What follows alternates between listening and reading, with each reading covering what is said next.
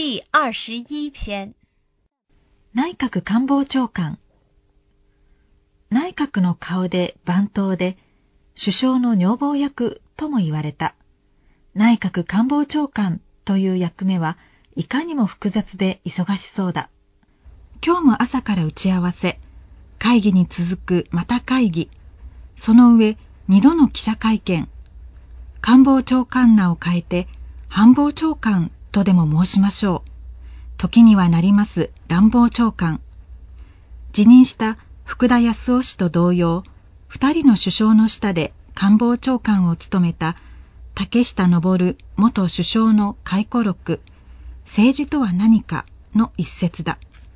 福田氏は森首相の出現の後始末に追われた頃は、弁明長官を辞任した。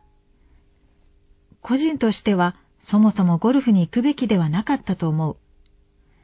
米軍潜水艦に沈没させられた実習船愛媛丸の事件では、連絡を受けた後もゴルフを続けた首相を記者会見で批判した。異例なことだった。人命尊重か法秩序優先かで閣内でも様々な議論が出たが、私は最終的に人の命は地球より重いと判断。万やむを得ざる処置として、超法規的処置で犯人側の要求を受け入れるという決断を下した。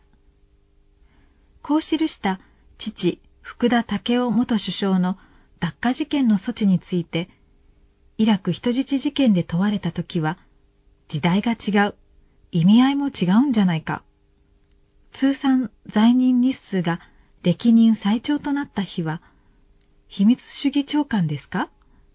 影の外装、影の防衛庁長官と挙げて、いろいろあるが、所詮影ですから。